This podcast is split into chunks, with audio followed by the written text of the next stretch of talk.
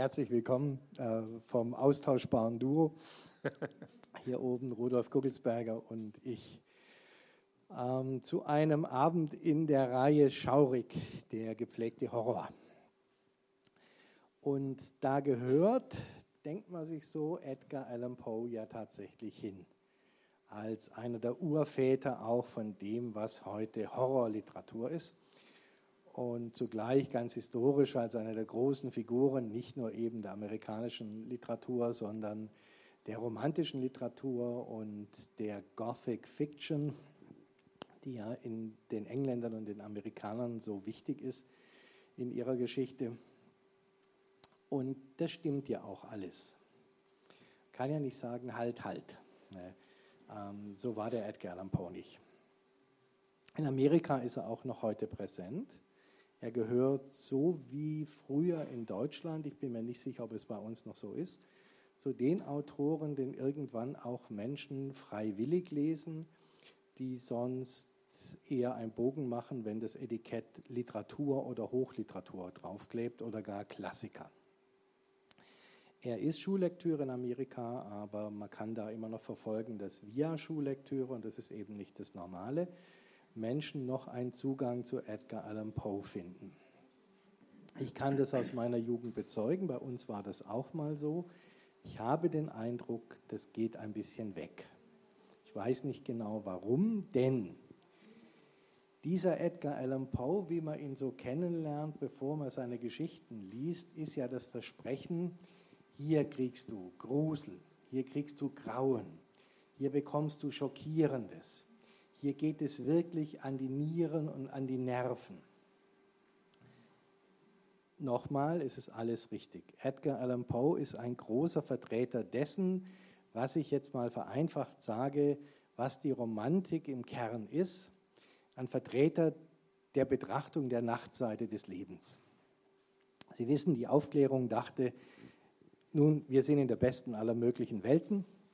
Wir können mit unserem Verstand alles aufklären, alles in den Griff bekommen, alles ordnen, alles zum Besseren ordnen. Wir können uns miteinander über alles verständigen. Wir können für alles Lösungen finden und wir können für alles, was wir noch nicht wissen, was wir noch nicht begreifen, im Fortschritt der Künste und Wissenschaften, in der Erweiterung des menschlichen Erfahrens, Denkens und Wissens. Wir können auf alles Antworten finden. Das war der aufklärerische Gedanke.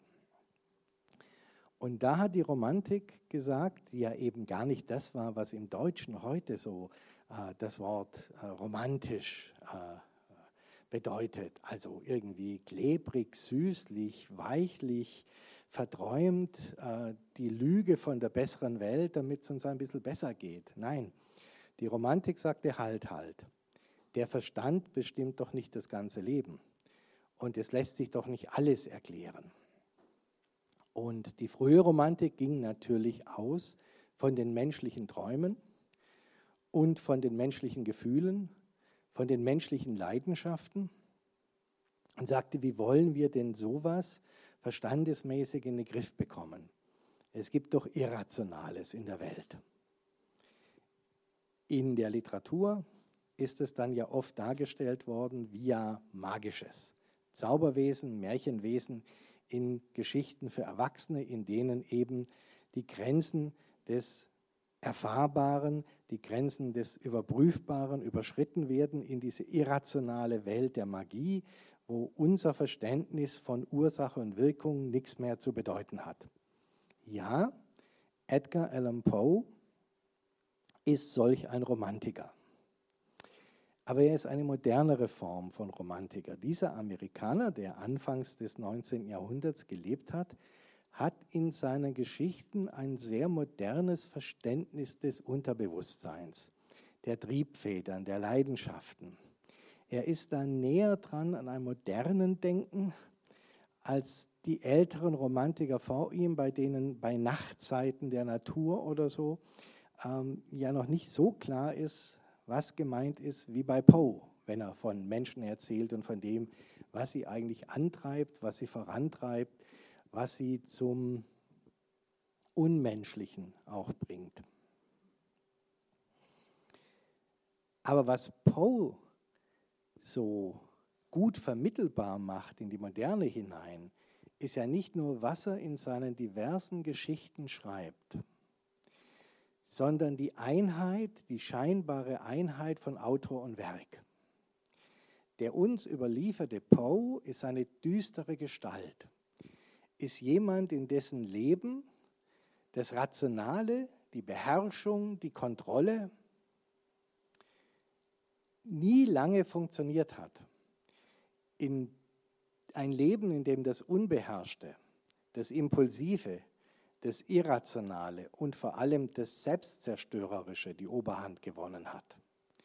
Der tradierte Edgar Allan Poe ist ein radikal Spielsüchtiger, ein hemmungsloser Säufer, ein Konsument anderer Drogen, ein fortwährend Scheiternder, der von einem Job zum anderen taumelt, ein bankrotter, ewig verschuldeter Habenichts, jemand, der sich mit seiner Familie überworfen hat, jemand, der nie was zu Ende gebracht hat und der dann, und das ist wirklich nicht einfach das i-Tüpfelchen, sondern wirklich die große Geschenkschleife des Satans auf diesem Leben, der dann früh stirbt und zwar unter den dreckigsten Umständen. Der Tod von Edgar Allan Poe ist dann sozusagen der Bürge, das Siegel des Authentischen des ganzen Werkes. Edgar Allan Poe, Sie wissen es vielleicht, wird mit 40 Jahren im Zustand der Besinnungslosigkeit, wie man immer liest, das stimmt nicht ganz, auf der Straße aufgefunden. Besoffen bis zur Hirnerweichung, nicht mehr wirklich ansprechbar, zerlumpt und fahrig und ohne einen Pfennig Geld in der Tasche, wird dann noch in ein Krankenhaus gebracht und stirbt ein paar Tage später. Und das wohlgemerkt nicht irgendwo zu Hause, sondern in einer Stadt, in der er zu diesem Zeitpunkt nichts zu suchen hat. Er ist unterwegs von Richmond nach New York. Er hat wichtige Dinge zu erledigen. Er kommt in New York nicht an und Scherben wird er aufgefunden, wird er in Baltimore. Also dieser letzte Kontrollverlust, wie er so tradiert wird, der bürgt sozusagen davon, jawohl, Poe hat das alles durchlebt. Da werden wir nachher einmal von der anderen Seite aus drauf gucken, ob das wirklich alles so stimmt. Es gibt eine Unmenge Edgar Allan Poe Biografien. Von Amateuren erscheint im englischsprachigen Raum wirklich jedes Jahr mindestens eine.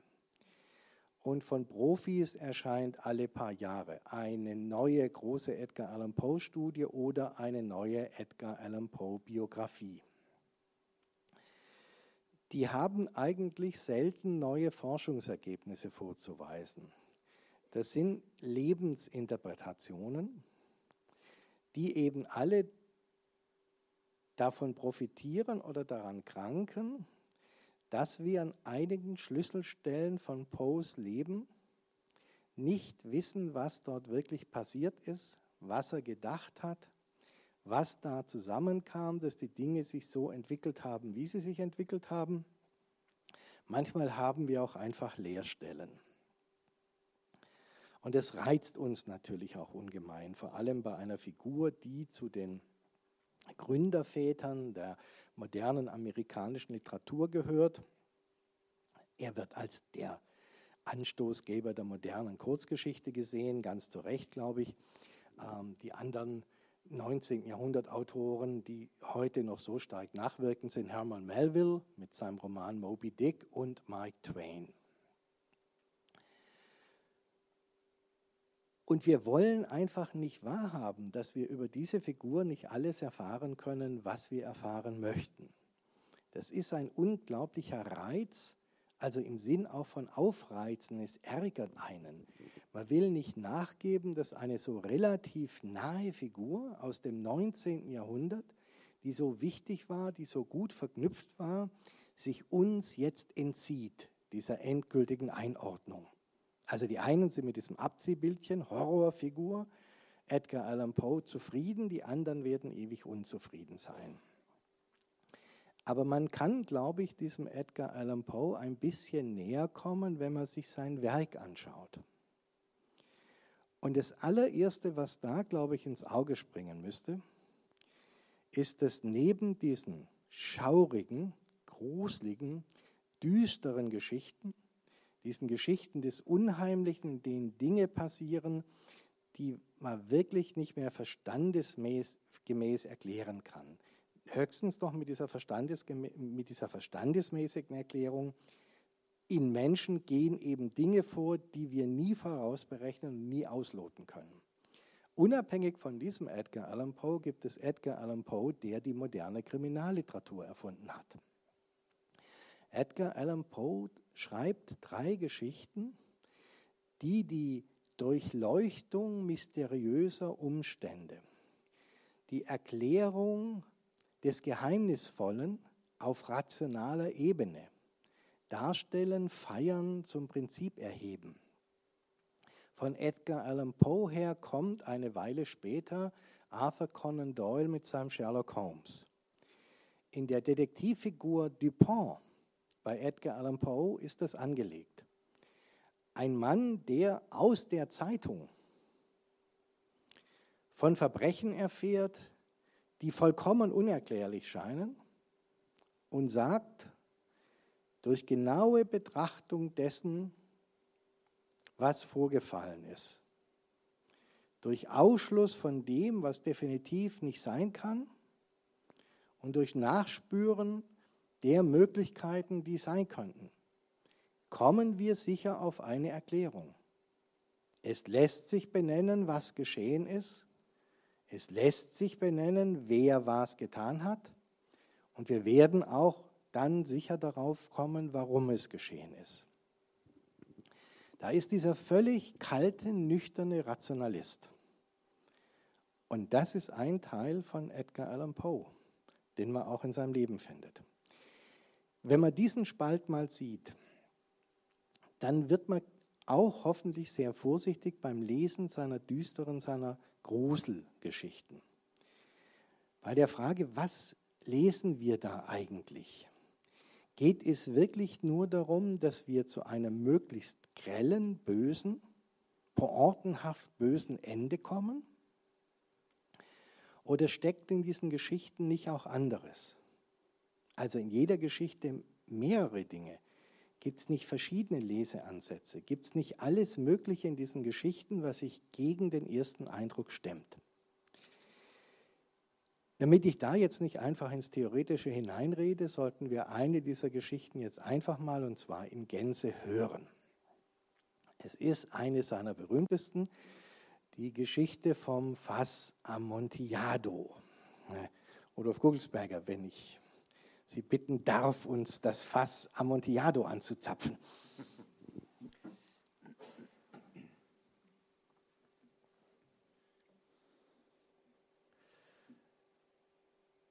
Die tausend Kränkungen, die Fortunato mir zufügte, ertrug ich, so gut es ging. Aber als er zu Beschimpfungen überging, schwur ich, mich zu rächen. Sie kennen mich natürlich viel zu genau, um anzunehmen, dass ich irgendeine Drohung geäußert hätte. Für mich war nur eines sicher, nämlich, dass meine Rache einmal kommen werde. Und gerade weil mein Entschluss so feststand, hütete ich mich bei der Durchführung irgendeine Gefahr zu laufen. Ich musste ihn nicht nur bestrafen, sondern ihn bestrafen, ohne selbst bestraft zu werden. Eine Beleidigung ist nicht gerecht, wenn den Rächer eine Vergeltung überkommt. Sie ist auch nicht gerecht, wenn der Rächer es dem Beleidiger nicht fühlbar machen kann, wofür er jetzt bestraft wird. Also, wohlverstanden, weder durch Worte noch durch Handlungen gab ich Fortunato Veranlassung zu irgendeinem Misstrauen gegen mich, und ich pries ihn vor allem als hervorragenden Weinkenner. In wenigen Italienern steckt der Geist des echten Kunstkenners. Meistens ist ihr Enthusiasmus nur vorgetäuscht und dient ihnen, wenn Zeit und Gelegenheit es erfordern, britische oder österreichische Millionäre zu betrügen. Was Bilder und sonstige Kunstschätze anging, so war Fortunato, wie seine Landsleute, ein Prahlhans. Aber von alten Weinen verstand er wirklich etwas.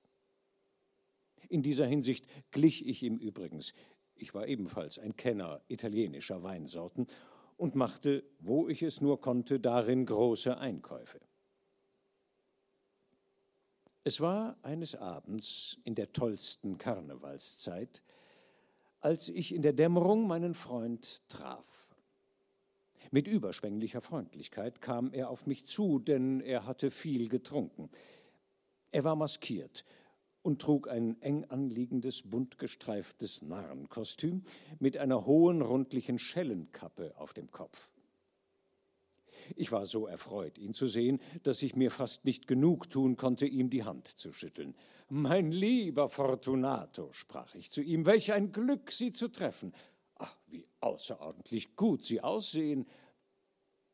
Denken Sie, ich habe ein Fass angeblichen Amontillado-Wein erhalten, aber ich bin mir nicht ganz sicher. Was? rief er. Amontillado? Ein, ein ganzes Fass? Unmöglich, mitten im Karneval. Ich war der Sache nicht ganz sicher, antwortete ich, und trotzdem töricht genug, den vollen Amontillado-Preis zu bezahlen, ohne Sie in der Angelegenheit um Rat zu fragen. Aber sie waren nicht zu finden, und ich fürchtete, dass mir der Einkauf entginge. Amontillado? Es ist nicht bestimmt. Amontillado? Ich war gezwungen, auf Ihre Forderung einzugehen. Amontillado? Schade, dass Sie verhindert sind. Ich bin gerade auf dem Wege zu Lucrezi. Wenn jemand ein scharfes Urteil hat, dann ist er es. Er wird mir sagen, ein Lucrezi kann Amontillado nicht von Sherry unterscheiden. Und doch behaupten einige Narren, sie ließen sich in ihrem Urteil von seinem Geschmack bestimmen. Kommen Sie mit. Wohin? In Ihre Keller. Äh, nein, nein, mein lieber Freund, ich will Ihre Gutmütigkeit nicht ausnützen. Ich sehe, Sie haben eine Verabredung. Und Lucrezi, ich habe keine Verabredung. Kommen Sie. Nein, mein Freund, wenn Sie auch keine Verabredung haben. Sie sind aber, wie ich bemerke, stark erkältet. Und in meinen Kellern herrscht eine unerträgliche Feuchtigkeit. Sie sind ganz mit Salpeter überzogen. Wir wollen trotzdem gehen. Die Erkältung ist nicht der Rede wert. Amontillado. Sie sind damit angeführt worden. Und was Lucrezi angeht, der kann Sherry nicht von Amontillado unterscheiden. Mit diesen Worten ergriff Fortunato meinen Arm, und ich ließ mich, nachdem ich eine Maske von schwarzer Seide angetan und einen kurzen Rock übergeworfen hatte, eiligst von ihm nach meinem Palazzo führen. Keiner von der Dienerschaft war zu Hause. Sie hatten sich alle entfernt, um sich noch einmal einen lustigen Abend zu machen. Meine Mitteilung, dass ich erst gegen Morgen nach Hause kommen werde, und mein Befehl, dass niemand ausgehen dürfte, hatten genügt, um alle bis zum letzten zu veranlassen, sofort nach meinem Weggehen ebenfalls zu verschwinden. Ich nahm zwei Fackeln aus ihren Behältern und gab eine Fortunato. Dann führte ich ihn durch eine Reihe von Gemächern nach dem Gewölbegang, der in die Keller führte. Ich schritt eine lange Wendeltreppe hinab, wobei ich ihn bat, mir vorsichtig zu folgen. Endlich kamen wir unten an und standen nun auf dem feuchten Boden der Katakomben der Montresors. Der Gang meines Freundes war schwankend, und die Glöckchen auf seiner Mütze klingelten bei jedem Schritt, den er machte. Das Fass? fragte er. Es ist weit hinten, sagte ich. Aber bemerken Sie den weißen Überzug, der diese Kellerwände bedeckt? Er wandte sich nach mir um und sah mich mit zwei glasigen Augen an, die deutlich seine Betrunkenheit zeigten. Salpeter? fragte er schließlich. Salpeter, antwortete ich. Übrigens, äh, wie lange sind Sie schon so erkältet? Mein armer Freund begann heftig zu husten und konnte eine Weile kein Wort hervorbringen. Es ist nichts, meinte er endlich. Kommen Sie, sagte ich mit fester Stimme, wir wollen umkehren. Ihre Gesundheit geht über alles. Sie sind reich, angesehen, bewundert, geliebt. Sie sind glücklich, wie ich es einmal früher war. Ihr Leben ist zu wertvoll. An meinem ist nichts gelegen. Wir wollen zurückgehen. Ich möchte nicht die Verantwortung tragen, wenn Sie krank werden. Übrigens wird ja auch Lucrezi Genug, unterbrach er mich. Der Husten hat nichts zu bedeuten. Er wird mich nicht umbringen. Ich sterbe doch nicht an einem Husten. Gewiss nicht, antwortete ich. Und ich möchte Sie auch nicht unnötigerweise beunruhigen. Immerhin sollten Sie vorsichtig sein. Ein Schluck von diesem Medoc wird uns vor der Feuchtigkeit schützen. Damit nahm ich aus der langen Reihe von Flaschen, die auf dem Boden lagen, eine auf und schlug ihr den Hals ab. Trinken Sie, sagte ich, indem ich ihm das Glas reichte. Er hob es mit einem Blinzeln an die Lippen. Dann hielt er inne und nickte mir vertraulich zu, während die Glöckchen klingelten. Ich trinke, sagte er, auf die Toten, die hier rings begraben sind. Und ich auf ihr langes Leben. Dann nahm er wieder meinen Arm und wir gingen weiter. Diese Keller, Kellergewölbe sind, sind riesengroß, sagte er. Wir Montresors, antwortete ich, waren auch eine große und zahlreiche Familie. Wie ist doch Ihr Wappen? Ein großer goldener Menschenfuß auf einem blauen Felde. Der Fuß zertritt eine sich windende Schlange, deren Fänge sich in den Absatz graben. Und ihr Wahlspruch? Nemo me impune lacessit. Niemand reizt mich ungestraft. Gut, sagte er. Der Wein funkelte in seinen Augen und die Glöckchen klingelten. Auch mir stieg der Medoc heiß in den Kopf. Wir kamen an langen Wänden von aufgehäuften Skeletten vorbei, zwischen denen Weinfässer und Tonnen standen, und gerieten in den abgelegensten Teil der Katakomben. Wieder blieb ich stehen, und diesmal wagte ich, Fortunato über dem Ellbogen am Arm zu fassen. Der Salpeter, sagte ich, sehen Sie, wie er zunimmt. Er bedeckt die Gewölbe wie Moos, wir befinden uns jetzt unter dem Flussbett. Die Feuchtigkeit tröpfelt auf die Knochen herab. Kommen Sie, wir wollen zurückgehen, ehe es zu spät ist. Ihr Husten, es ist nichts, meinte er, gehen wir. Aber zuerst noch einen Schluck von dem Medoc. Ich brach eine Flasche de Grave auf und reichte sie ihm hin. Er leerte sie in einem Zug. Seine Augen flackerten wie Feuer. Er lachte und warf die Flasche mit einer Bewegung in die Höhe, die ich nicht verstand. Ich sah ihn verwundert an. Er wiederholte die seltsame Bewegung. Sie verstehen das nicht? fragte er. Nein, antwortete ich. Dann gehören Sie nicht zur Bruderschaft. Was meinen Sie? Sie sind kein Maurer. Oh doch, sagte ich. Sie? Unmöglich. Ein Freimaurer? Ich bin ein Maurer, antwortete ich. Geben Sie mir ein Kennzeichen, sagte er. Dies ist eins, antwortete ich und zog unter den Falten meines Rockes eine Maurerkelle hervor. Sie scherzen, rief er, indem er ein paar Schritte zurückwich. Aber wir wollen nach dem Amontillado gehen. Gut, sagte ich, indem ich das Werkzeug unter dem Rock verbarg und ihm wieder meinen Arm anbot. Er hing sich schwer darauf, und wir setzten unseren Weg fort. Durch eine Flucht niedriger Kreuzgewölbe stiegen wir tiefer und dann wieder empor. Endlich ging es noch einmal hinab und wir gelangten in eine tiefe Krypta, in der die Luft so schlecht war, dass die Fackeln mehr glühten als flammten. Am äußersten Ende der Krypta erschien eine zweite, die weniger groß war. An den Wänden waren bis hoch an die Gewölbedecken menschliche Gebeine aufgeschichtet, ähnlich so, wie man es in den großen Katakomben von Paris sieht.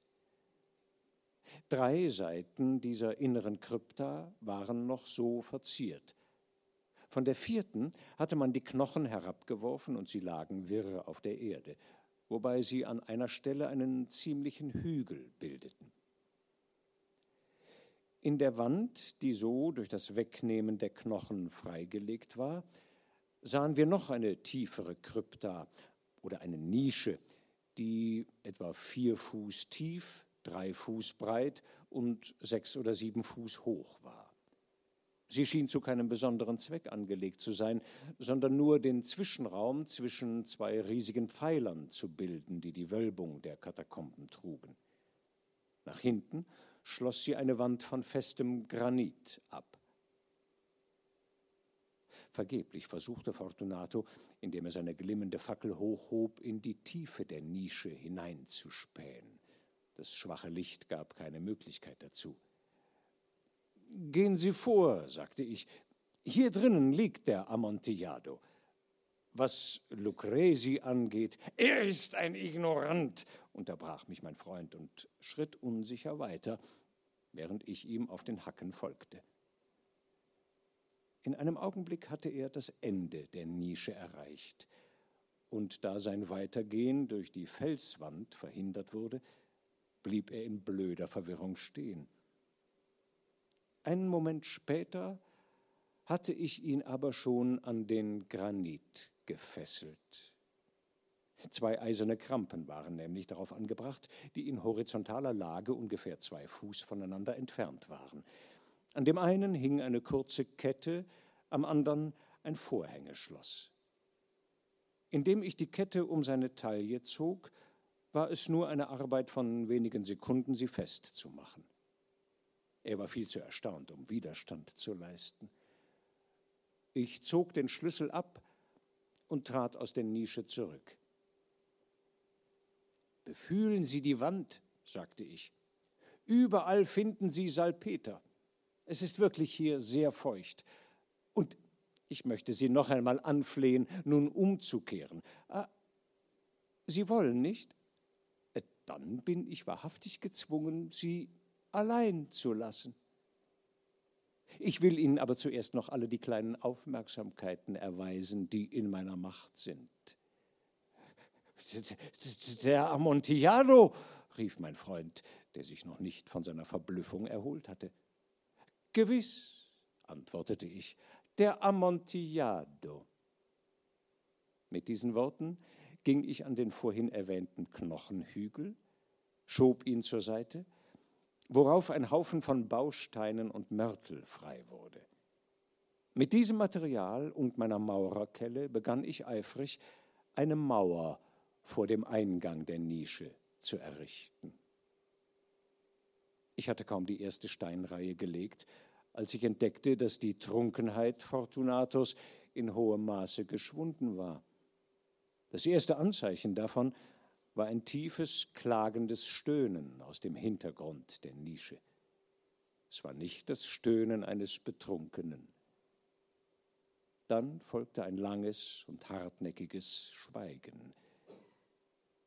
Ich legte die zweite Reihe, die dritte und die vierte, und dann hörte ich ein wütendes Zerren an der Kette. Das Geräusch dauerte mehrere Minuten, und ich hörte inzwischen mit der Arbeit auf und setzte mich auf die Knochen, um ihm besser lauschen zu können. Als das Klirren schließlich ein Ende nahm, griff ich wieder zu meiner Kelle und beendete ohne Unterbrechung die fünfte, sechste und siebente Reihe Steine. Die Mauer reichte mir jetzt ungefähr bis zur Brusthöhe. Ich machte eine Pause, hielt die Fackel über die Mauer und ließ ein paar Strahlen auf die Figur da drinnen fallen. Eine Folge von lauten und schrillen Schreien, die plötzlich aus der Kehle des Angeketteten kamen, warfen mich heftig zurück. Einen Augenblick zitterte und schwankte ich. Ich zog meinen Degen aus der Scheide und begann damit nach der Nische zu tasten. Doch ein kurzes Überlegen beruhigte mich. Meine Hand griff nach dem festen Aufbau der Katakomben und ich fühlte mich sicher. Ich näherte mich wieder der Mauer. Ich begann auf das gellende Geschrei zu antworten. Ich erwiderte es, begleitete es. Ich übertraf es an Stärke. Ich tat das so lange, bis der andere still wurde. Es war jetzt Mitternacht und mein Unternehmen näherte sich seinem Ende. Ich hatte die achte, neunte und zehnte Lage beendet. Auch die elfte und letzte war beinahe fertig. Nur noch ein Stein musste hinzugesetzt und mit Mörtel verfugt werden. Sein Gewicht war schwer und ich legte ihn nur halb in seine richtige Lage. Aber jetzt drang aus der Nische ein lautes Lachen, so dass mir die Haare zu Berge standen. Dann tönte eine klagende Stimme, die ich nur schwer als die des vornehmen Fortunato erkennen konnte.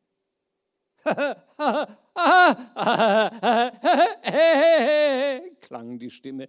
Das war wirklich ein guter Spaß, ein ausgezeichneter Witz.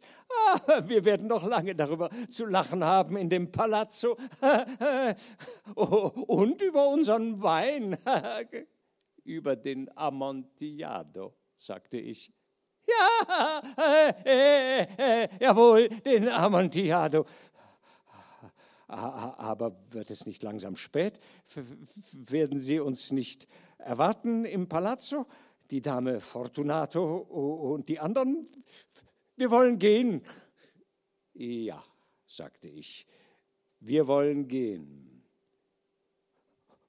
Um der Liebe Gottes willen. Montresor! Ja, rief ich, um der Liebe Gottes willen. Aber nach diesen Worten wartete ich vergebens auf Antwort. Ich wurde ungeduldig. Ich rief laut: Fortunato! Keine Antwort. Ich rief wieder. Noch immer keine Antwort. Ich stieß eine Fackel durch die kleine Öffnung und ließ sie hineinfallen.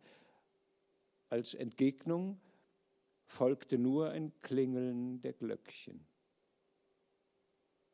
Mein Herz war beklommen. Es kam durch die feuchte Luft in den Katakomben. Schleunigst beendete ich meine Arbeit. Ich stieß den letzten Stein in die Öffnung und bestrich die Fugen mit Mörtel. Gegen die Mauer schichtete ich dann die alte Schicht von Knochen auf. Und seit einem halben Jahrhundert hat sie kein Sterblicher gestört. In pace requiescat.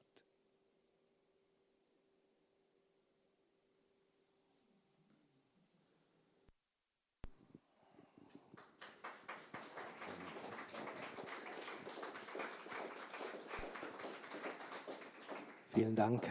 Ähm, das ist eine Geschichte, die oft so gelesen wird. Und so kann man die lesen, so darf man die lesen als Geschichte, in der am Anfang angekündigt wird, es soll zu einer Rache kommen. Und jetzt steigt die Spannung, wird die Rache gelingen? Und die Spannung wie? Weil er ja ankündigt, der Erzähler, es soll eine richtige Rache sein. Und dann geht es auf die Pointe zu, auf die besonders ähm, grelle Variante, sich nicht nur zu rächen, sondern zur Bestrafung von etwas jemand zu Tode zu bringen. Und im letzten Stückchen dann, im Zugehen auf den entscheidenden Moment der Geschichte, die Spannung, ob diese Maus in die Falle gehen wird oder ob die Maus noch entkommen kann. Also der Blick des Täters aufs Opfer. Und dann schnappt irgendwann der Geschichte zu, Man kann ja vorher schon herumrätseln, dieses Kriminalgeschichtenmoment vielleicht, wie wird die Rache wohl aussehen, was hat er vor, warum gehen die in den Keller. Inzwischen weiß man das ja oft und hat das von irgendwo schon mal gehört, bevor man die Geschichte wirklich selbst zum ersten Mal liest. Aber der ideale Leser, die ideale Leserin, die es noch nicht weiß, kann dann die Geschichte so lesen, dass dann am Schluss wirklich, dann ist zugeschnappt, dann jetzt sitzt er da drin, der macht es tatsächlich. Er mauert ihn ein. Aber Sie können die Geschichte auch genau umgekehrt lesen. Und sie wird eine ganz andere Tonalität bekommen. Die große Stahlfeder schnappt bereits in den ersten paar Sätzen. Das eigentlich Zentrale und Ungeheuerliche passiert nicht am Schluss mit der Mauerkelle und den Steinen und dem Mörtel. Das eigentlich Ungeheuerliche passiert in den ersten drei, vier Sätzen. Und dann kommt ein Nachklang, den Sie ganz anders lesen. Das Ungeheuerliche ist ja, wenn Sie kurz zurückdenken, dass wir von einer Kränkung unter Freunden hören. Der Gipfel einer Folge von Kränkungen. Unser Erzähler hat da offenbar nie was gesagt. Auch nicht in dem Moment, als er was blutwürdig findet. Und das bestätigt er uns ja auch der angeblich fortgesetzt beleidigende, kränkende, dann schließlich tödlich kränkende, weiß von nichts. Dieses Männlein, wie es uns begegnet in dieser Geschichte, ist komplett harmlos. Man mag den für einen Tölpel halten, für ein bisschen unterbelichtet, für so einen jovialen äh, Karnevalsmenschen, der da mit seiner Glöckchenkappe sich freut, dass Fest ist. Aber er ahnt nichts Böses. Und dieser Erzähler ist auch noch stolz darauf, dass der nichts ahnt, dass ihm das gelungen ist. Und zwar über lange Zeit hin, bis er seinen Racheplan beieinander hat. Alles Äußere dieser Freundschaft aufrecht zu erhalten, die Freundschaft weiter zu pflegen und er spricht dann auch nicht von weiteren Kränkungen, von irgendeinem Moment, wo man dann das doch noch mal hätte zur Sprache bringen können. Dieser Erzähler ist ein Monstrum. Dieser Erzähler ist ein erschreckendes, unauslotbares Ungeheuer, der es nicht für nötig hält, uns darzulegen, was diese Kränkung ist. Entweder weil er ein derartiger Gott Gottes wahnhafter Narziss ist, dass er glaubt, wenn er gekränkt wird, genügt es, dass er sagt, dass er gekränkt wird, dass er alle moralischen Grenzen überschreiten darf und alle Gesetze des Landes. Entweder das oder er weiß, dass er an einer solchen Kleinigkeit hier tödlich gekränkt war dass er das nie und nimmer erzählen könnte am Anfang, weil wir ihm sonst nicht mehr zuhören würden, also nicht in Solidarität mit ihm, wir nie und nimmer mit ihm mitfiebern würden, ob ihm die Rache gelingt. Am Anfang schnappt das zu. Und danach, wenn Sie die Geschichte lesen, ist ja das Interessante,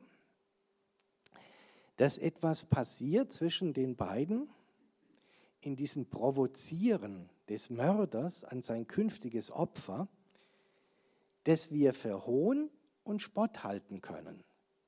Er gibt immer wieder so kleine Hinweise, du könntest jetzt noch umkehren. Wir müssen doch nicht darunter. Wir müssen nicht zu dem Fass. Er weist noch auf den Salpeter hin.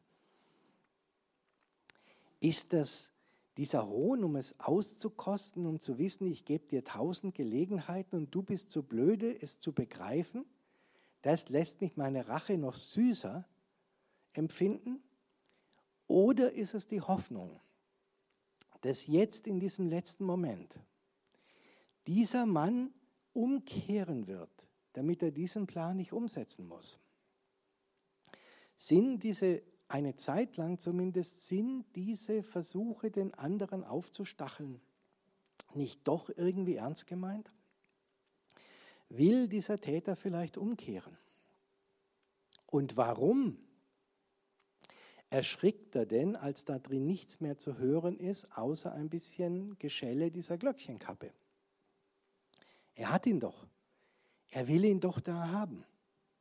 Er mauert ihn ein. Und danach, nachdem er ihn eingemauert hat, weiß er ja, das ist jetzt nicht was, was zehn Jahre dauern wird. Er wird da nicht um eine noch weiter hingezogene Rache ähm, betrogen, selbst wenn der nun einen Herzinfarkt oder einen Schlaganfall oder was auch immer erlitten haben sollte in seinen Ketten. Also warum ist er erstaunt, fast erschrocken und mauert dann auch anders als vorher jetzt in einer Eile zu, weil er, meine Deutung, Sie dürfen eine andere haben, ähm, weil er selbst in diesem Moment offenbar noch hofft, solange dieses Loch offen ist, und solange der andere sprechfähig ist, könnte der irgendein Zauberwort sagen, irgendeine Menschlichkeit offenbaren, die er ja schon hat, aber die er bisher nicht wahrnehmen konnte. Irgendetwas finden, was der dann als Entschuldigung waren, nehmen könnte, dass er diese Mauer wieder einreißen und ihn losketten kann und sagen, ja, das war ein Spaß, das war der makaberste, Halloween-Spaß, den ich je gemacht habe, der makaberste Karnevalspaß, aber gut, dass du den Spaß verstanden hast als Spaß. Und jetzt lass uns rausgehen, bevor du den Salpeter in der Lunge hast. Ist es das? Das ist eine ganz rätselhafte Geschichte, die Sie in zwei verschiedene Richtungen lesen können, die dann ganz andere Gewichtungen bekommt. Und das ist nicht untypisch für Edgar Allan Poe. Vorne im Ausgang, wenn Sie rausgehen, da stecken Prospekte für die Dragon Days, für das Stuttgarter Fantastik Festival. Dort wird es am 26. Oktober im äh, Kulturzentrum Merlin auch ein Live-Hörspiel geben mit drei Schauergeschichten. Eine davon ist eine Geschichte von Edgar Allan Poe.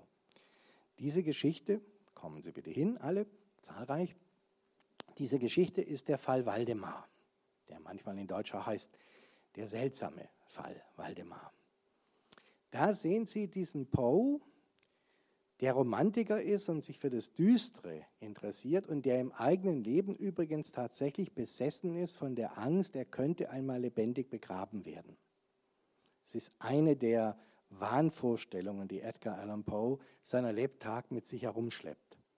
Man könnte ihn einsargen, während er sich in irgendeinem Zustand ähm, der, der tiefen Ohnmacht, des, des Komas befindet. Und er könnte im Sarg wieder aufwachen und dann vergeblich kratzen von innen am Holz, weil schon die Erde drauf gehäuft ist. Dieser Edgar Allan Poe erzählt von einem Sterbenden, der sich bereit erklärt hat, an einem Experiment teilzunehmen. Damals ist ja diese Form der Hypnose, die Mesmerismus genannt wird, ganz groß in Mode. Mesmerismus gilt als Zweig der aufkeimenden, boomenden Wissenschaften, als Erforschung einer Körperelektrizität, die die seltsamsten Sachen mit uns macht, die sowohl Gewalt hat über Körper wie über Psyche. Mesmerismus reißt die Grenzen auf zwischen zwei Menschen. Einer kann dem anderen seinen Willen aufpfropfen einer gibt mehr Preis von sich, als er eigentlich bei vollem Bewusstsein preisgeben würde. Man kann die Leute dazu bringen, Dinge zu tun, die sie im Wachzustand vielleicht nicht tun würden. Was ist das, dieser künstliche, kontrollierte Schlaf? Diese Beherrschung, wo gehen diese Menschen hin? Wo ist man, wenn man mesmerisiert ist? Und dieses Experiment ist, was wäre, wenn wir jemand im Moment des Sterbens in diesen Zustand der Hypnose, ich sage es jetzt mit dem modernen Wort, versetzen könnten? Dass er uns Auskunft gibt, was er sieht. Diese Geschichte können Sie einerseits lesen als klassische Frankenstein-Geschichte, also die Hybris der Wissenschaft, die sich an etwas wagt, denn das Experiment geht nicht wirklich so gut aus die sich an etwas wagt, woran sie sich nicht wagen dürfte. Der Mensch maßt sich Dinge an. Aber Sie können sie auch anders lesen. Und dann ist Poe nicht mehr dieser Schauerromantiker, der sagt, es gibt das große Dunkle, vor dem wir uns fürchten sollten und von dem wir nach Möglichkeit die Finger lassen sollten. Sondern er sagt ganz modern, und das ist die andere Hälfte von Poe, der ist immer ganz nah dran am Fortschritt der Wissenschaft und der Technik. Wir wissen noch nicht, was nach dem Tod kommt. Es gibt die alte Vorstellung und von vielen Religionen unterschiedlich ausgestaltet, dass es da irgendeine Art Nachleben gibt. Und es gibt mittlerweile die andere Vorstellung, dass es gar nichts gibt. Aber wenn es ein Nachleben gibt, warum sollte die Grenze zwischen hier und da, zwischen diesseits und jenseits eine sein, dass hier alle Naturgesetze, Regeln und alle Vernunft gelten und da drüben nicht. Da drüben ist Magie. Was wäre, wenn A für uns durch moderne Wissenschaft, also durch Mesmerismus, diese Grenze durchlässig wird? Und was, wenn wir uns dort umgucken könnten? Könnte dieses andere unserer Beobachtung unterworfen sein? Ist es eine Dimension mit vielleicht anderen, aber fassbaren Regeln? können wir eine Sonde hinüberschicken. Das ist ein ganz wissenschaftlicher Ansatz, nicht der antiwissenschaftliche. Das haben sie in ganz, ganz, ganz vielen Edgar Allan Poe-Geschichten. Und Edgar Allan Poe ist ja auch nicht dieser vor sich hin taumelnde Säufer und dieser Abgestürzte, den sein letztes Foto hier zu verbürgen scheint. Dieses ikonografische Bild von Edgar Allan Poe ein Auge tiefer als das andere, Tränensäcke, dieser verzogene Mund, das leichte Doppelkinn, die Frisur durcheinander, der Kopf so schräg, er wirkt total melancholisch, äh, diese Weste so halb geknüpft, dass er aussieht, als sei er nochmal von irgendeinem Bett, vielleicht einem Sterbebett hochgeschüttelt worden. Wir wollen ein letztes Foto mit dir machen und er hat keine Lust dazu. Dieses letzte Bild hat viel zum Abziehbildchen Poe beigetragen. Aber er sah halt, dieser Autor, der zu Lebzeiten immer wieder dann als ähm, Autor in die Öffentlichkeit trat, mit seinen Geschichten. Hier ist das Fass Amontillado, zu dem ich gleich noch was sage. Er sah anders aus auf anderen Bildern. Und er war anders. Und das möchte ich mit Ihnen jetzt einmal durchgehen, weil das auch lehrreich ist für alle anderen Arten des Rückwärtsschauens auf Literaten und Literaturgeschichte. Poe wird also 1809 geboren als Schauspielerkind. Beide Eltern sind Schauspieler, der Vater Amerikaner, die Mutter kommt aus England. Und diese Ehe fliegt auseinander, als Poe noch ein ganz kleines Kind ist. Der Vater, der Herr Poe, verlässt die Familie und wir wissen nichts weiter über ihn. Es gibt die Vermutung, dass er in dem Jahr, in dem er die Familie verlässt, 1811 auch zu Tode kommt. Oder er hat sich so spurlos abgesetzt und eine neue Identität angenommen, dass wir es tatsächlich nachträglich nicht mehr sagen können. Für Poe, für Edgar Allan Poe bleibt es aber gleich. Der Vater ist weg. Und die Mutter stirbt. Poe ist vollweise, eigentlich arme Leute-Kind. Und er wird adoptiert in Richmond, Virginia, also in den Südstaaten, von einem Kaufmann und seiner Frau, von Herrn Allen. Dieser Herr Allen ist ein erfolgreicher Geschäftsmann, der handelt mit allem, womit man handeln kann. Unter anderem auch mit Menschen. Er ist auch Sklavenhändler. Nichts Ungewöhnliches in den Südstaaten damals. Und er geht aus Geschäftsgründen 1815 für einige Jahre nach England. Daher auch Poes intensive Beziehung zu Europa. Viele seiner Schauergeschichten sind ja in einem europäischen Umfeld noch angesiedelt. Also ein Teil von Poe guckt zurück in die alte Welt, einer guckt nach vorne, nach Amerika und in die Zukunft. Er bringt seine quasi Grundschuljahre in England zu. Er hat eine eigene Anschauung auch von England und er wird begeistert englische Literatur lesen. Aber 1820 geht es zurück in die USA. Und 1825 da ist Poe ja bereits in einem Alter mit 16, in dem er sich so Gedanken macht, vielleicht manchmal, wo es hingehen soll. erbt dieser sowieso schon wohlhabende Mann ein veritables Vermögen. Der Pflegevater ist jetzt richtig reich. Und er hat bis dahin eines nicht getan. Er hat Poe nicht adoptiert. Und er wird es auch nie tun. Und wir wissen nicht wirklich, warum das nicht passiert ist. In dieser Familie, in der Poe großgezogen wird, wird dieser letzte Schritt nicht getan, dass sie ihn an Kindesstadt annehmen und sagen, du bist jetzt unser Kind, wir gehen äh, aufs Amt, wir lassen das fix machen. Sprich, Poe weiß, er könnte seinen künstlerischen Neigungen, die er da längst entdeckt hat an sich und die er trainiert, er könnte ihnen seiner Lebtag gesichert nachgehen. Amerika in dieser Zeit ist kein Land, das den Schreibenden verspricht, du wirst davon leben können. Auch erfolgreiche Autoren sind im Normalfall Hungerleider oder haben einen anderen Job nebenher.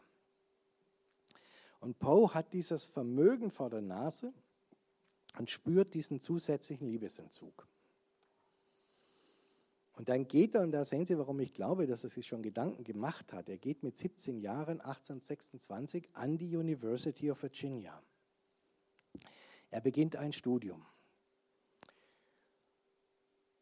Und er wird an dieser University of Virginia, die relativ frisch gegründet ist und die eine ganz moderne Selbstverwaltung der Studenten hat. Die Studenten sollen sich selbst organisieren. Die sind damit völlig überfordert die ersten Jahre dieser University of Virginia sind ein ziemliches Chaos, in das Poe hineingerät. Und man liest dann oft so, dass er da quasi mitgestrudelt wird und jeden Unfug der Studenten mitmacht, was zum Teil wahr ist und was dann beim 17-Jährigen weg von zu Hause auch nicht wundert. Die ist ja in einer anderen Stadt, Charlottesville. Aber auch wahr ist, der Pflegevater hat ihm viel zu wenig Geld mitgegeben. Man kann das heute nachrechnen, wenn die Zahlen stimmen, die in der Korrespondenz zwischen ihnen äh, auftauchten. Poe hat nur ein Drittel des Geldes dabei, das er überhaupt braucht, um sich an dieser Universität einzuschreiben und für ein Studienjahr sein Zimmer zu bezahlen und den Zimmerdienst, den man dort hat und das Essen. Er steht jetzt in beständigem Austausch mit dem Vater, ich brauche mehr Geld. Und dieser Vater ist offenbar ein solcher Knauser oder Poe aus irgendeinem anderen Grunde Kram, den wir jetzt nicht kennen, dass er dieses Geld nur mühselig herausrückt. Und Poe einerseits im Rausch dieser Studentenherrlichkeit, wir können hier endlich auf die Sahne hauen und haben keine Eltern über uns und auch nicht mal wie andere Universitätsprofessoren und sonst jemand, die uns, die uns ständig sagen, wo es lang geht. Poe beginnt zu zocken, er beginnt zu spielen, er glaubt durch Spielen, durch Glücksspiele kann er selbst das Geld zusammenbringen, um sein Studium zu finanzieren. Der scheitert total. Er ist dann völlig überschuldet. Und er muss den Vater bitten, ihn auszulösen. Das entfremdet die beiden noch weiter voneinander. Und was jetzt daheim passiert, er hat eine Jugendliebe. Seine Verlobte Sarah Elmira Royster hat ihm versprochen, ich warte auf dich. Ob sie nun wirklich offiziell verlobt waren oder ob sie das einander nur versprochen hatten, weiß man nicht. Er ging jedenfalls davon aus. Und der Vater dieses Mädchens unterschlägt alle Briefe, die Poe schreibt. Und sie kriegt nicht mit, dass Poe noch an ihr hängt dass Poe darauf wartet, dass er heimkommen kann und sie heiraten. Der Vater sagt diesem Mädchen, der hat dich vergessen, das habe ich dir gesagt, der ist ein Hallodri, wer weiß, mit wem er sich herumtreibt in seiner Unistadt. Dem bist du jetzt zu doof, der hält dich jetzt für eine Landpomeranze. Seine Verlobte heiratet. Schon im ersten Jahr, in dem er weg ist. Das wirft ihn ein bisschen aus der Bahn. Aber da haben wir einen, der aus der Bahn geworfen wird der nicht genügend Geld von zu Hause bekommt, um weiter zu studieren. Aber er ist nicht dieser haltlose Kerl. Er macht sich jetzt auf und versucht, als Journalist zu arbeiten. Damals boomt die Presse in den USA. Es gibt monatlich neue Magazine, die erscheinen. Die Tageszeitungen wachsen. Das Publikum wächst, das lesen kann. Die Bedeutsamkeit der Zeitungen, der Magazine wächst. Das Bildungsbürgertum, sage ich jetzt mal, in, an der Ostküste zumindest, will auch was für die gebildeten Damen haben, die feinen Magazine. Nur es entstehen, wie das in Boomzeiten manchmal so ist, sehr viel mehr Magazine, als der Markt tragen kann. Also die Idee ist nicht schlecht, wir müssen liefern, aber sehr viele wollen liefern. Dazu kommt, dass die Magazine zum Teil jetzt eben mit Geschichten, Aufsätzen und anderen Sachen bestückt werden aus England. Und zwar ohne, dass die Verleger dafür bezahlen müssen. England und Amerika sind einander nicht grün, so kurz nach dem Wegfall der Kolonie und nach diversen militärischen Auseinandersetzungen. Und die englischen Schriftsteller drängen darauf, dass man in Amerika bitte das auch in England ja mühselig erkämpfte und noch längst nicht ausgereifte Urheberrecht endlich mal in den Ansätzen, die da sind, anwendet. Und die Amerikaner sagen, ihr könnt uns mal. Jetzt wollt ihr es wohl irgendwie fortsetzen, was mit eurer Teesteuer nicht geklappt hat. Hm? Nein, eure Bitten schmeißen wir hier ins Hafenwasser. Nein, euer Zeug ist hier frei ihr schuldet uns eh noch so viel für die Kriege, die ihr gegen uns geführt habt und so weiter. Und das ist jetzt natürlich nicht nur blöde für die amerikanischen Autoren. Jemand wie Charles Dickens reist durch Amerika sehr lange, weil er versucht, in Amerika durch Lesungen, durch persönliche Auftritte, durch Verhandlungen mit Verlagen auch sein Copyright herzustellen und seine Texte auszuwerten, weil er weiß, er verkauft kein einziges Buch in Amerika, obwohl er dort einer der regierenden Bestseller-Autoren ist. Er kriegt dort keine Royalties. Und das heißt, dass die amerikanischen Journalisten auch darunter leiden, nicht nur die englischen Autoren, die nichts bekommen, denn die Konkurrenz ist ganz groß, gerade für Geschichtenerzähler und für Essayisten. Man kann was aus England drucken, man braucht nicht zu übersetzen. Es ist ein ganz, ganz schwieriger Markt. Poe geht rein und versucht es und schafft es erstmal nicht. Aber was er jetzt macht, finde ich auch einerseits ein Akt der Verzweiflung, aber andererseits eine mutige Sache. Er steht dahin, er sagt, ich muss auf die Füße kommen, ich will und kann nicht zu diesem Pflegevater. Und ich kann nicht arbeiten als Journalist so, dass ich davon leben kann. Was mache ich? Ich gehe zum Militär. Poe tritt in die Armee ein als einfacher Soldat mit dem Fünfjahresvertrag und schreibt aber schon und er agitiert seine Militärkameraden, die auch zum Teil sehr angetan sind von ihm. Sie mögen doch bitte seine Gedichte kaufen. Er veröffentlicht ein erstes Gedichtbändchen. Auflage 50 Stück. Aber immerhin, das macht nicht jeder, der gerade frisch Soldat geworden ist. Und was man jetzt nicht vergessen darf, die Geschichte ist, Poe will später verzweifelt raus. Er hat sich wieder nicht überlegt, was er macht. Nein, das ist eine mögliche, aber für mich sehr zweifelhafte Deutung. Poe macht sehr schnell Karriere beim Militär. Nach zwei Jahren ist der Mann Sergeant Major fürs deutsche Militär Hauptfeldwebel. Der Mann hat den höchsten Dienstgrad erreicht nach zwei Jahren, den man als Mannschaftsdienstgrad erreichen kann. Alles andere ist Offizier und braucht eine Ausbildung der Offiziersakademie. Er ist nach zwei Jahren durch mit dem, was er in fünf Jahren erreichen könnte. Und sagt, hier geht es für mich nicht weiter. Ich muss hier raus. Noch drei Jahre diesen Stumpfsinn ertrage ich nicht. Ich will mehr. Das ist ein ganz kontrollierter Akt, obwohl er erstmal nicht rauskommt.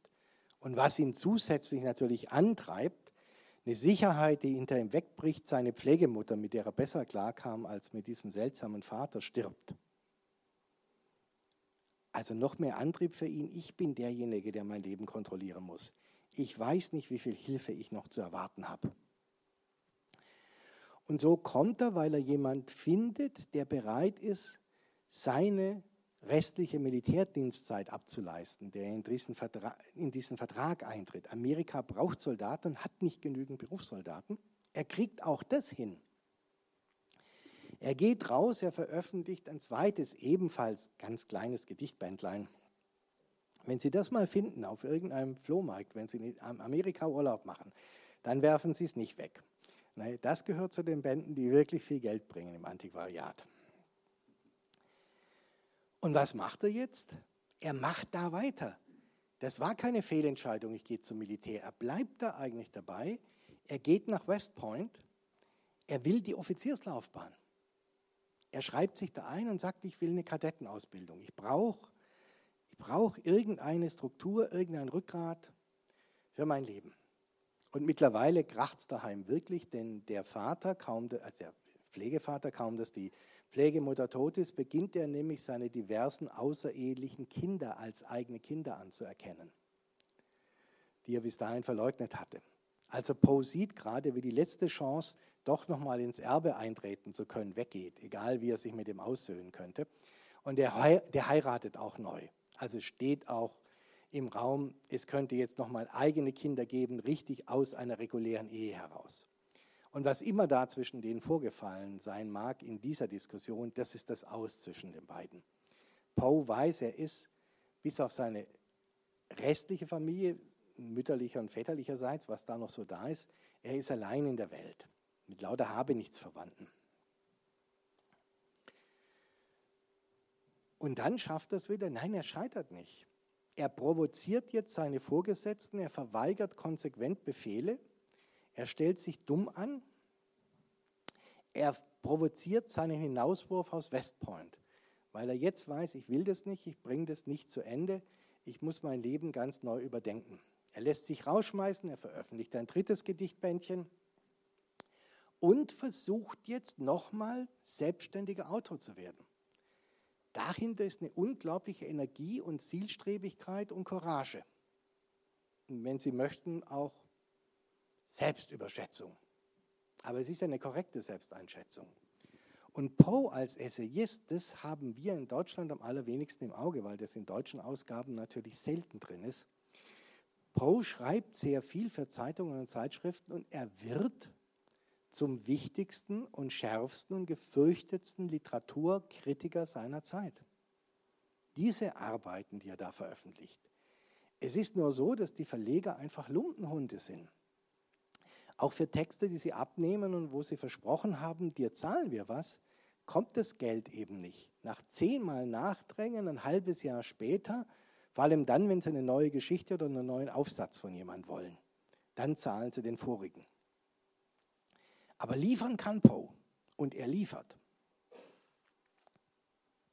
Und er begreift auch, ich muss auf die andere Seite. Dieses System ist so, dass jeder weiß, dass der andere es genauso macht. Keine Zeitschrift muss wirklich seriös zahlen. Niemand geht fair mit uns um. Ich kann nicht als freier Autor da ewig durchkommen, ich muss Redakteur werden. Bis heute das Stil freier Journalisten. Also wird Poe Redakteur, ich habe nicht alle Stationen aufgeschrieben hier. Das ist wirklich nur Pars pro Toto und als Beispiel. Er wird Redakteur beim Southern Literary Messenger in Richmond. Und ja, wir haben da einen Hinweis, Poe war, weil das viel Stress war, wie er lebte, Poe war wohl Quartalshäufer.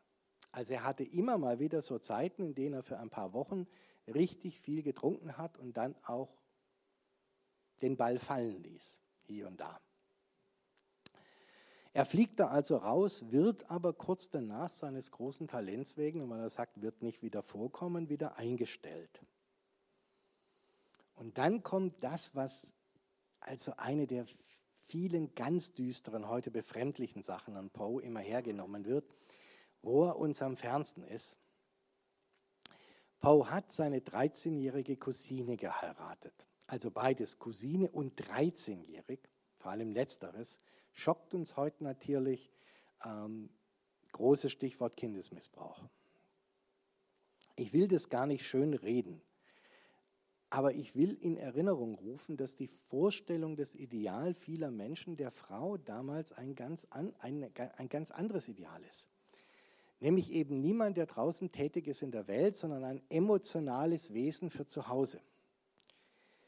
Das als frühe Jugendliche ja bereits als emotionales Wesen alles hat, was es in Ausbildung je bekommen soll. Und dessen nächste Lern- und Entwicklungs- und Entfaltungsstufe nur das Muttersein und die Führung eines Haushalts sein kann. Also die damalige Zeit begreift in großen Teilen nicht das, was wir heute sofort sehen, dass da der Entwicklungsweg eines Menschen beschnitten wird, dass da jemand traumatisiert wird. Die sehen das zum Teil anders. Nicht mehr alle. Und darum ist das Seltsame in dieser Geschichte. Poe erhält eine offiziell, Sie wissen, man muss eine Marriage License erwerben, damals schon in Amerika. Da wird nachgeguckt, ob man so eng blutsverwandt ist, dass Insuchtgefahr besteht. Dann wird die Heiratserlaubnis nicht erteilt. Er bekommt die Erlaubnis, er bekommt die Lizenz. Ob diese Ehe tatsächlich amtlich wurde, weiß man nicht. Das wird immer so schnell hingeschrieben, er hätte sie geheiratet. Das wissen wir nicht, er hat eine Lizenz zur Heirat mit ihr bekommen. Die Heirat erfolgt ein bisschen später. Hier steht jetzt, wenn Sie es lesen können, 1836, im Jahr drauf, die kirchliche Heirat. Fand nicht in der Kirche statt, es war ein Priester. Nach Kirchenzeremoniell. Ich glaube in einem Hotel. Und dafür wurde das Alter der Cousine gefälscht. Also da war bereits das Bewusstsein, dass auch in dieser Gesellschaft damals nicht mehr alle denken, es ist so eine ganz normale Sache, eine 13-Jährige zu heiraten. Das Blöde ist für uns heute, dass aus dem Umfeld und aus den Selbstzeugnissen, die wir haben, das keine todunglückliche Ehe war. Das scheint eine erstmal erfüllende Ehe gewesen zu sein, weshalb es die Interpretation gibt, dass die Ehe auch nicht im Ehebett vollzogen wurde, sondern dass das erstmal über lange Zeit ein partnerschaftliches Beieinanderleben war, dass der Power ein bisschen Struktur hatte. Wir wissen es nicht. Das steht vielen Interpretationen offen. Aber wir finden keinen Hinweis darauf, dass Virginia unglücklich gewesen sei in dieser Beziehung zu Poe. Also jedenfalls nicht entlang der Koordinaten ihrer Zeit und anhand dessen, worauf sie vorbereitet wurde durch ihre Erziehung. Die Familie zieht nach Philadelphia um. Poe glaubt, dort kann er besser Karriere machen. Dort hat es die besseren Zeitschriften und Verlage. Sein einziger Roman, der Arthur Gordon Pym, wird veröffentlicht, macht immer noch keine große Welle. 1839 wird er Redakteur bei Burton's Gentleman's Magazine, veröffentlicht das nächste Buch, zwei Bände. Er hält das alles aus. Er veröffentlicht sehr gute Sachen, die keine Welle machen. Er wird nicht anerkannt als Autor, aber er macht beständig weiter als Journalist, obwohl auch diese Magazine nicht so viel Geld einbringen. Und er schreibt seine Kritiken, er schreibt seine Aufsätze er schreibt Kunsttheoretisches und Stiltheoretisches und verkracht sich mit Leuten. Er pflegt viele bittere Feindschaften. Er mag das offene und sehr scharfe Wort. Und das müssen wir jetzt bedenken bei diesem Nachbild Poes.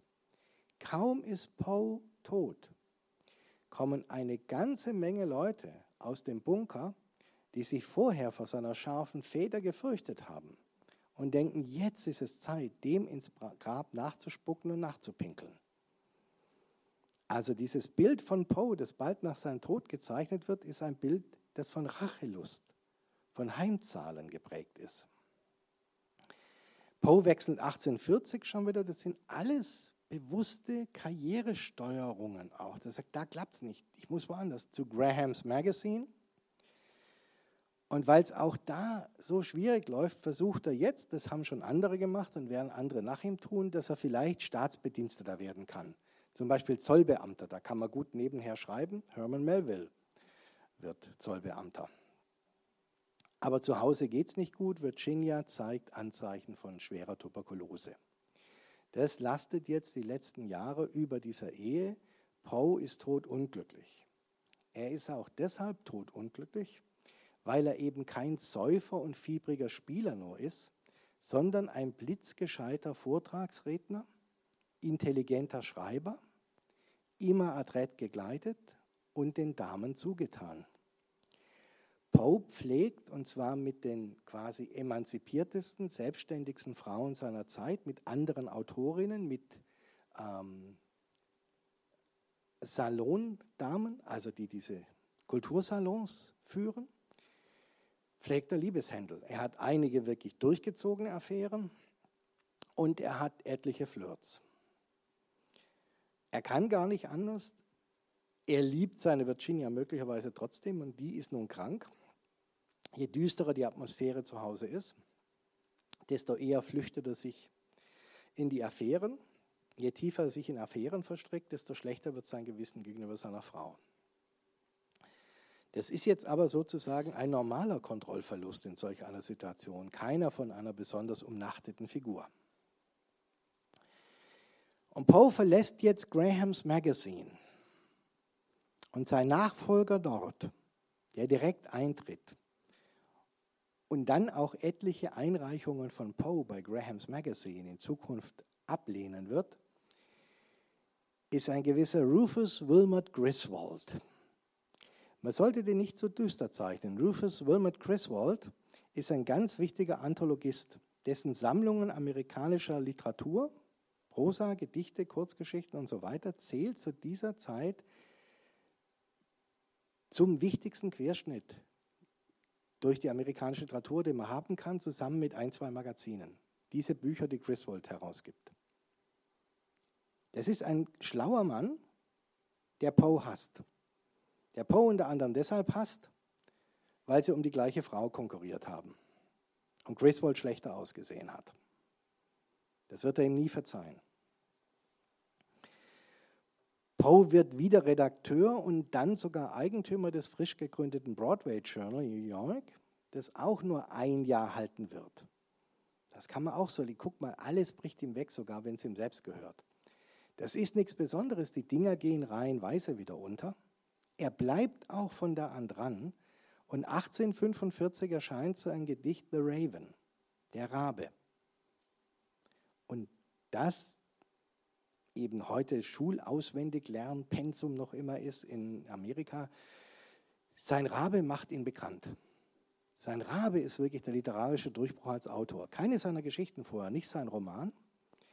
Der Rabe zündet noch mehr. Die Kritiken sind bekannt beim kulturell interessierten Publikum.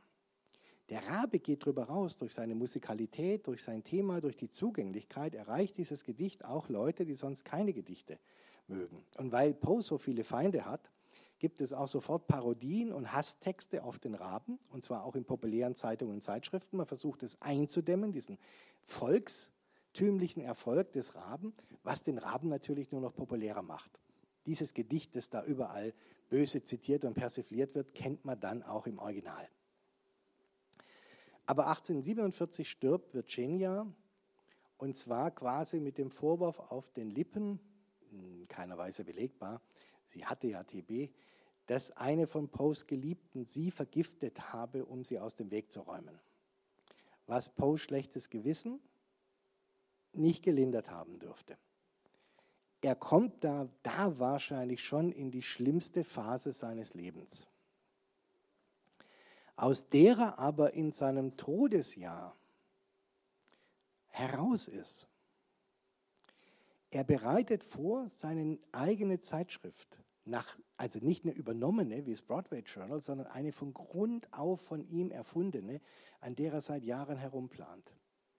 Er ist unterwegs und schreibt Briefe, um von seinen ehemaligen Militärkollegen und anderen Vorababonnements und Gründungszuschüsse für diese Zeitschrift zu bekommen.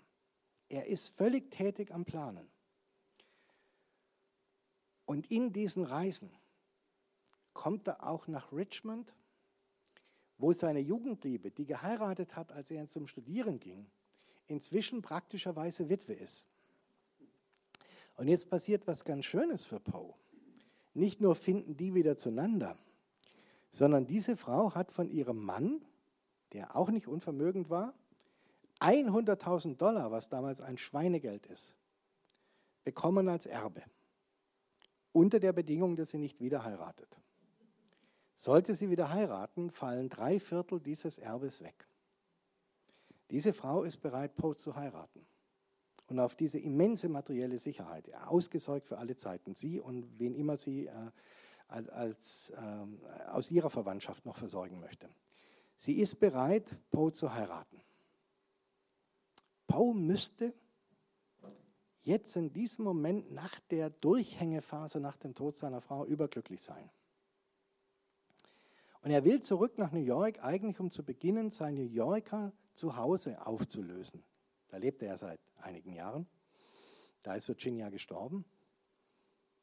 Und er kommt dort nicht an, das habe ich vorhin schon gesagt. Er wird am 3. Oktober 1849 in Baltimore in einer Kneipe gefunden. Er sitzt in einer Kneipe, der Kneipenwirt alarmiert Leute und sagt, der Typ hängt hier rum und lallt nur noch und äh, der ist überhaupt nicht mehr ansprechbar. Guckt mal, ob sich jemand findet, der irgendwie weiß, wer das ist. Der muss hier raus. Und Poe war ja in Baltimore und hat Beziehungen in Baltimore. Es findet sich dann jemand, der ihn erkennt als Edgar Allan Poe. Nur, er ist nicht angezogen, wie Edgar Allan Poe normalerweise angezogen ist. Dieser fast besinnungslose Mann, der schwerst betrunken oder eben unter anderen Rauschgiften stehend wirkt oder der einen Schlaganfall gehabt haben könnte oder was auch immer, ist in den lumpigsten, schäbigsten Klamotten gekleidet, die man sich vorstellen kann. Also er hat so eine zumindest arme Arbeiterkluft an, vielleicht eine Landstreicherkluft. Warum? Der Arzt, der ihn zu sich nimmt, schließt ihn weg, eigentlich in der Zelle einer Irrenanstalt. Man weiß nicht, ob das die Hoffnung war, dass er dort in Ruhe zu sich finden möge, also eine Entzugszelle, oder ob man dachte, er wird sterben. Denn dieser Arzt wird den Rest seines Lebens, so oft man ihn fragt, unterschiedliche Darstellungen geben, was in diesen letzten Tagen passiert ist. Was er unternommen hat, wie er Poe wahrgenommen hat, was Poe gesagt hat und was Poe nicht gesagt hat. Dieser Mann leidet entweder an einem chronisch schlechten Gedächtnis, unterstützt von einer großen Fähigkeit zur Konfabulation, oder er lügt fortwährend, weil er das Gefühl hat, er hat eine dramatische Fehldiagnose gestellt. Er hat irgendwas nicht erkannt, er hätte vielleicht was machen können. Also jedenfalls diese vier Tage, die Poe noch lebt, gehen nicht nur Poe verloren, sondern auch uns. Wir wissen nicht, was da war. Und als Poe stirbt, ist der allererste Mensch, der davon erfährt und sagt, das muss die Welt wissen. Wir schreiben einen großen Nachruf auf diesen amerikanischen Dichter, Rufus Wilmot Griswold, der sich sofort hinsetzt und ein absolutes Zerrbild dieses kaputten, desaströsen, kontrollverlustigen, unberechenbaren, gemeingefährlichen Versagers Edgar Allan Poe schreibt, der halt unnennbar ein Talent hatte, äh, woher auch immer, ein paar Geschichten zu schreiben, die ganz gut sind. Auch viele schlechte, die Herr Griswold ja zum Teil verhindert hat, dass sie veröffentlicht werden. Und Griswold ist auch ein Schlauchchen. Er steckt ja tief drin im amerikanischen Literaturgeschäft. Er ist eine der Triebfedern des amerikanischen Literaturgeschäfts. Er sieht, dass keiner da ist, der Ansprüche hat auf das Erbe von Edgar Allan Poe und bringt es zu Wege, der literarische Nachlassverwalter von Edgar Allan Poe zu werden. Das heißt, von nun an verdient Herr Griswold daran, wenn Poes Werke auf, äh, auf den Markt kommen. Und dann schreibt er noch eine Biografie, die erste Biografie in Romanform von Poe, die wirklich so eine Gruselgeschichte ist, in der es dann unter anderem Belege gibt, Briefe von Poe, von denen man später festgestellt hat, ja, die passen zwar gut zu diesem Bild von Poe, das Griswold zeichnet, aber sie sind halt gefälscht. Sie stammen halt nicht von Poe. Sie stammen halt mit einiger Wahrscheinlichkeit von Herrn Griswold, der sich die Belege für sein Poe-Bild mal selber geschrieben hat weil er jetzt weiß, dass mit diesem Monster Poe, das aus dem Inneren des Monstertums heraus seine Geschichten schreibt, er einerseits Poe als menschlichen Nebenbuhler abklatschen und als literarischen Goldesel interessanter machen kann.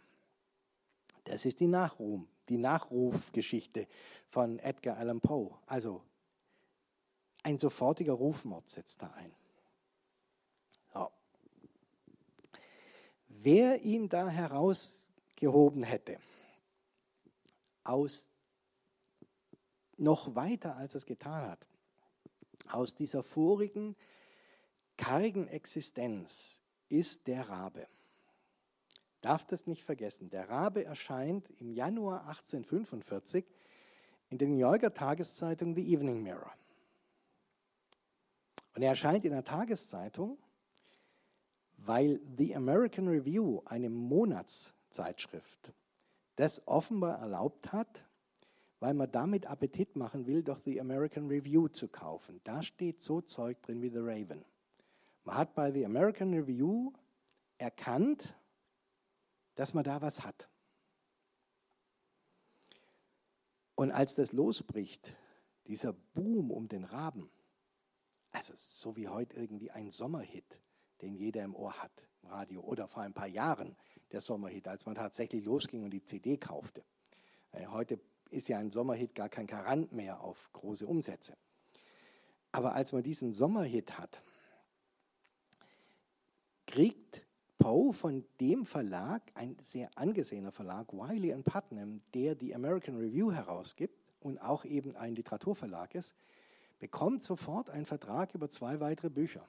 Eine Gedichtsammlung, größere Auflagen als vorher je, unter anderem mit The Raven und wieder eine Sammlung von Kurzgeschichten.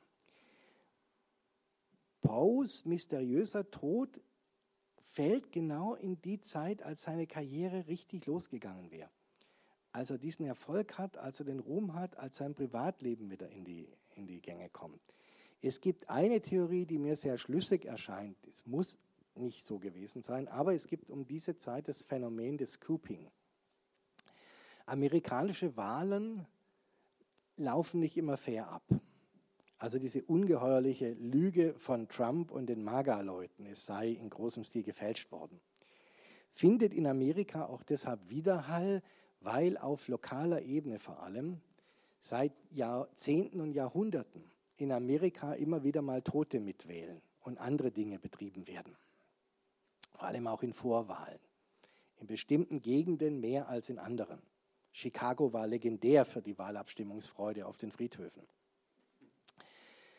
Und es gibt damals das Phänomen des Scooping.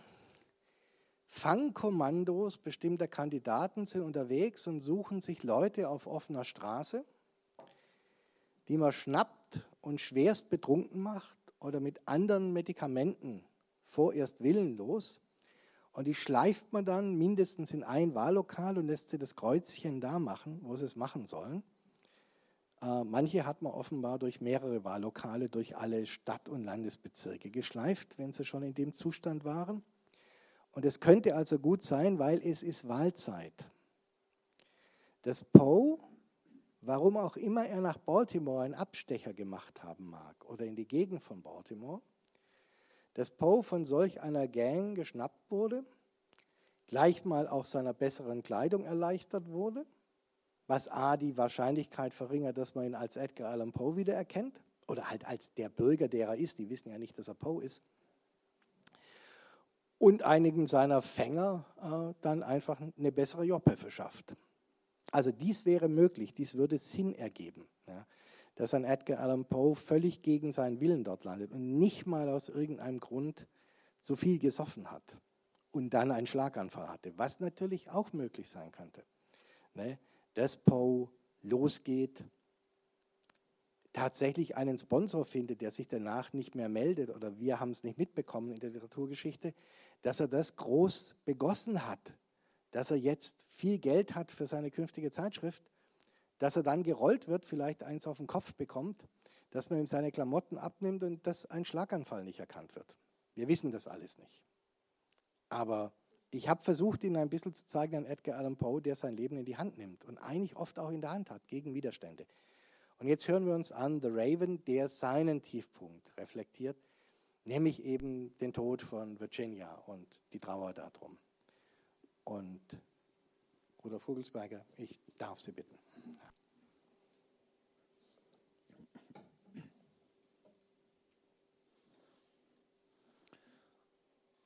The Raven der Rabe. Once upon a midnight dreary, while I pondered, weak and weary, Mitternacht umgab mich schaurig, als ich einsam, trüb und traurig sinnend saß und las von mancher längst verklungenen Meer und Leer. Als ich schon mit matten Blicken im Begriff in Schlaf zu nicken, hörte plötzlich ich ein Ticken von der Zimmertüre her. Ein Besuch wohl noch, so dacht ich, den der Zufall führet her. Ein Besuch und sonst nichts mehr. Wohl hab ich's im Sinn behalten. Im Dezember war es im Kalten, und gespenstige Gestalten warf des Feuers Schein umher. Sehnlich wünscht ich mir den Morgen, keine Linderung war zu borgen aus den Büchern für die Sorgen, für die Sorgen tief und schwer, um die Selige, die Lenoren nennt der Engel heilig her. Hier, ach, nennt sie niemand mehr. Jedes Rauschen der Gardinen, die mir wie Gespenster schienen, füllte nun mein Herz mit Schrecken, Schrecken, nie gefühlt vorher, wie es bebte, wie es zagte, bis ich endlich wieder sagte, ein Besuch wohl, der es wagte, in der Nacht zu kommen her, ein Besuch, der spät es wagte, in der Nacht zu kommen her, dies allein und sonst nichts mehr. Und ermannt nach diesen Worten öffnete ich stracks die Pforten, Dame oder Herr, so sprach ich, bitte um Verzeihung sehr, doch ich war mit matten Blicken im Begriff in Schlaf zu nicken, und so leis scholl euer Ticken an der Zimmertüre her, dass ich kaum es recht vernommen, doch nun seid willkommen sehr.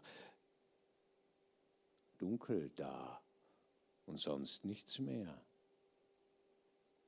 Düster in das Dunkel schauend, stand ich lange starr und grauend, Träume träumend, die hienieden nie ein Mensch geträumt vorher.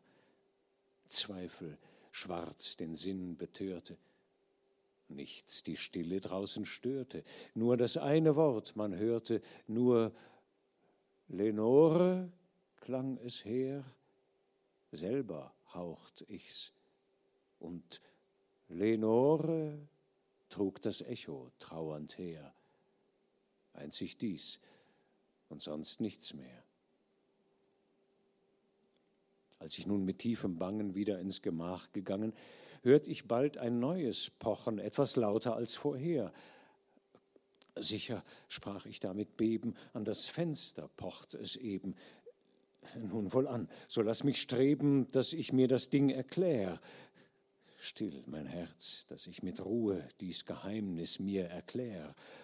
Wohl der Wind und sonst nichts mehr riss das Fenster auf, Jetzunder, und herein stolziert, o Wunder, ein gewaltger, hochbejahrter Rabe schwirrend zu mir her, flog mit mächtigen Flügelstreichen, ohne Gruß und Dankeszeichen, stolz und stattlich sondergleichen, nach der Türe hoch und her, flog nach einer Pallasbüste ob der Türe hoch und her, setzte sich, und sonst nichts mehr. Und trotz meiner Trauer brachte er dahin mich, dass ich lachte, so gesetzt und gravitätisch herrscht auf meiner Büste er. Ob auch alt und nah dem Grabe, sprach ich, bist kein feiger Knabe, grimmer, glattgeschorener Rabe, der du kamst vom Schatten her. Sprich, welch stolzen Namen führst du in der Nacht plutonschem Heer? Sprach der Rabe, nimmermehr. Ganz erstaunt war ich zu hören, dies Geschöpf mich so belehren, schien auch wenig Sinn zu liegen in dem Wort bedeutungsleer. Denn wohl keiner könnte sagen, dass ihm je in seinen Tagen sonder Zier und sonder Zagen so ein Tier erschienen wär, das auf seiner Marmorbüste ob der Tür gesessen wär, mit dem Namen Nimmermehr. Dieses Wort nur sprach der Rabe, dumpf und hohl wie aus dem Grabe, als ob seine ganze Seele in dem einen Worte wär. Weiter nichts ward dann gesprochen. Nur mein Herz noch hört ich pochen, bis das Schweigen ich gebrochen. Andre Freunde flohen seither, morgen wird auch er mich fliehen, wie die Hoffnung floh seither sprach der Rabe, nimmermehr. Immer höher stieg mein Staunen bei des Raben dunklem Raunen, doch ich dachte, ohne Zweifel weiß er dies und sonst nichts mehr, hat's von seinem armen Meister, dem des Unglücks finstere Geister drohten dreist und drohten dreister, bis er trüb und trauerschwer, bis ihm schwand der Hoffnung Schimmer und er fortan seufzte schwer, o nimmer, nimmer mehr. Trotz der Trauer wieder brachte er mich dahin, dass ich lachte.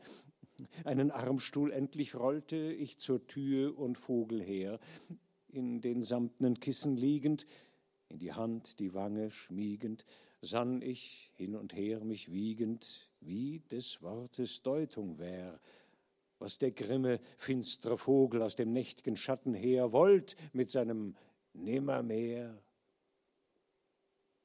Dieses saß ich still ermessend, doch des Vogels nicht vergessend, dessen Feueraugen jetzo mir das Herz beklemmten sehr, und mit schmerzlichen Gefühlen ließ mein Haupt ich lange wühlen in den veilchenfarbenen Pfühlen, überstrahlt vom Lichte her, Ach, in diesen samtnen Pfühlen, überstrahlt vom Lichte her, ruhet sie jetzt nimmermehr.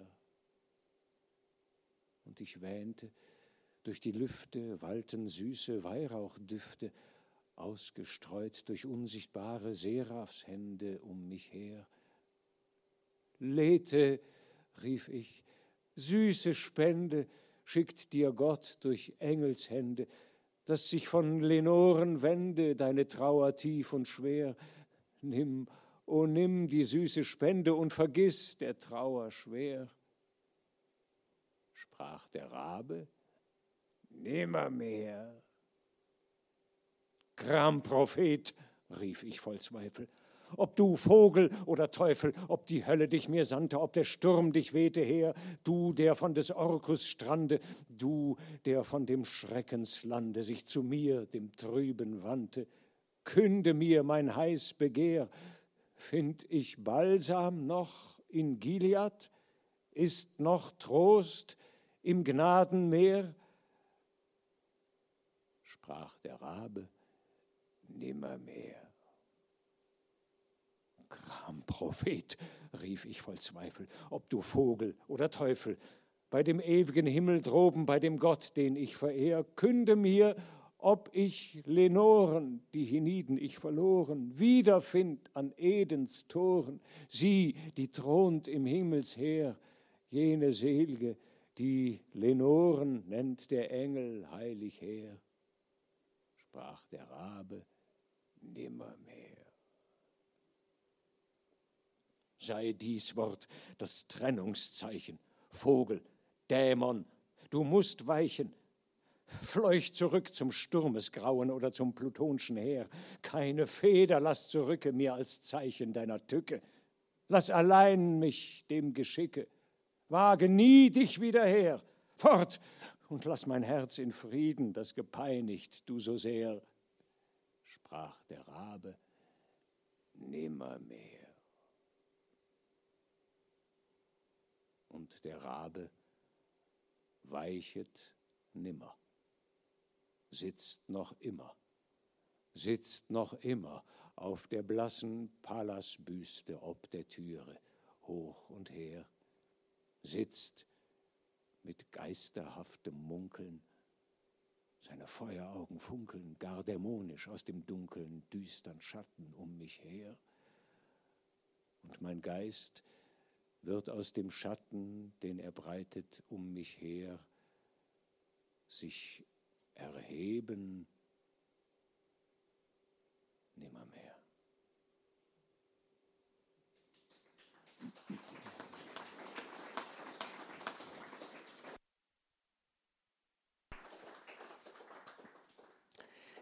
Das Gedicht von dem trauernden Mann, der tatsächlich sich in Depression und Kummer befindet, und dieses Echo hört seines eigenen Kummers, aber natürlich auch, und da sind wir wieder bei klassischem Edgar Allan Poe, natürlich einen Raben fragt, von dem er weiß, dass er immer nur diese eine Antwort geben kann. Wenn man weiß, dass er immer nur dieses eine heraushören kann. Der sich also fast schon über sich selbst lustig macht und über seinen eigenen Kummer. Und dass der da bleibt, wer Rabenvögel kennt, sehr intelligente Tierchen, wenn sie mit denen sprechen, die hören manchmal wirklich gerne zu und kommen auch wieder zu ihnen vertrauten Menschen. Es könnte ja noch was zu essen geben. Oder überhaupt einfach, dass man ein bisschen mit denen spricht. Auch da, wenn ich möchte, dass ein Tier wieder geht, ne, ähm, das Letzte, was man machen sollte beim Raben, ist, dass man freundlich und interessiert mit ihm spricht. Die Wahrscheinlichkeit, dass er da bleibt, ist hoch. Ähm, also auch da wieder zwei Arten, äh, dieses Gedicht zu lesen. Es gibt noch einige mehr. Rudolf Guckelsberg, jetzt mache ich es auch schon, dass ich Rudolf Guckelmeier sage am besten, ne? mich als Thomas, Guckel, Thomas Klingenberger verabschiede, wie wir es am Anfang gemacht haben. Ähm, ich danke sehr. Ähm, ich möchte noch einmal sagen, ich danke Ihnen fürs Kommen. Falls es nicht deutlich geworden sein sollte an diesem Abend durch abschweifiges Geschwätz, wir raten beide sehr zur Lektüre von Edgar Allan Poe. Äh, kommen Sie gut nach Hause. Da